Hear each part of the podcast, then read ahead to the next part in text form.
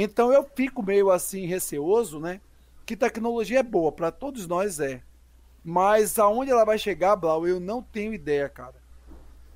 É, não, eu não sei não o que vai como. ser do nosso futuro em relação a aos computadores, né? Porque hoje tudo que a galera fala, a galera esquece do. Olha só como a galera hoje é individualista.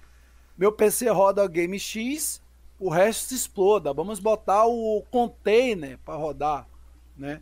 E quem não tiver de computador para rodar o container, então fique sem rodar Linux. E aí, como vai ser o futuro, Blau?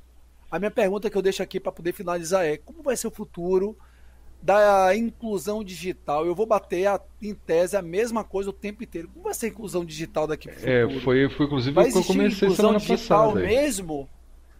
Eu acho é, que está tendo mais exclusão mesmo? digital hoje em dia do que inclusão digital. Porque você acaba elitizando mesmo. É, né?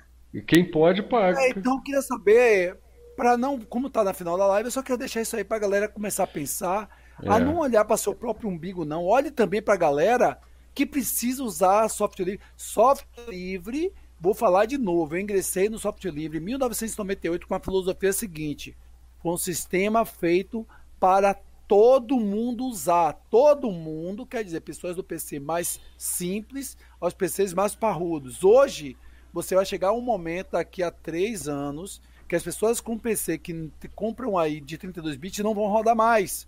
E aí vão usar o quê? aos sistemas mais antigos. Perfeito até aí, beleza? Aí eu pergunto, e daqui a cinco anos, como é que vai ser, galera? É, aí eu deixo isso aí para vocês mesmos pararem para pensar que software livre não é isso.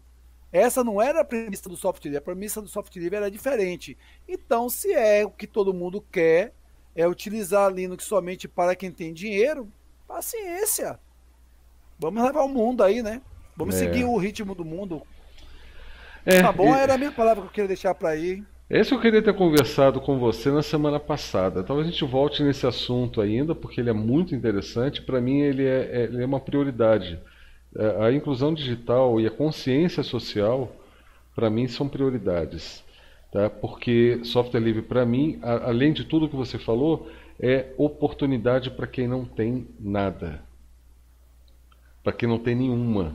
Eu não estou falando de de quem, de quem tem todas as condições do mundo e não aproveita. Estou falando daquele cara que tem dificuldade até para comprar comida, mas comprou lá um computador para o filho dele ter uma oportunidade de estudo. Então, para mim, isso realmente Sim. é um assunto seríssimo e, e, não pode ser tratado assim pela, pela paixão de que, ó, oh, meu game funciona. Cara, esse, quem pensa assim, para mim, deixa para lá.